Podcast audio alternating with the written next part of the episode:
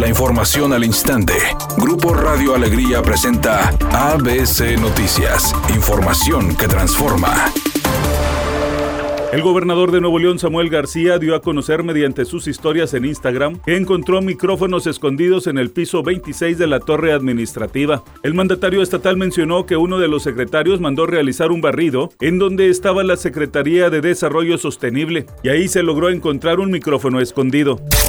Luego de desayunar esta mañana en Palacio Nacional con los enviados del presidente norteamericano Joe Biden para el diálogo de alto nivel sobre seguridad, el presidente López Obrador llamó a fortalecer la relación de cooperación y de amistad con respeto a la soberanía. Dijo que hay condiciones inmejorables para inaugurar una nueva etapa en la relación México-Estados Unidos. Integrantes del gobierno de Estados Unidos nos han eh, respetado. Lo hizo el presidente Trump, desde luego el presidente Biden.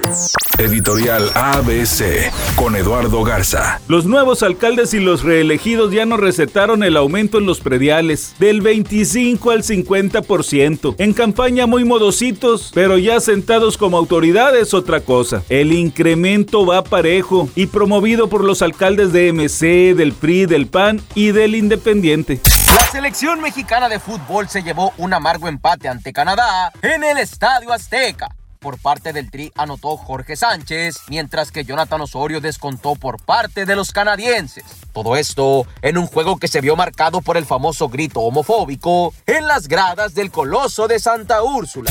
El próximo domingo, en punto de las ocho y media de la noche, iniciará la tercera temporada del programa ¿Quién es la máscara? que volverá a la pantalla renovado, porque ahora en la conducción tendrá a Adrián Uribe y en el panel de investigadores se suma Mónica Huarte en lugar de Consuelo Duval. Además son 18 nuevos personajes que lucharán por no ser reconocidos.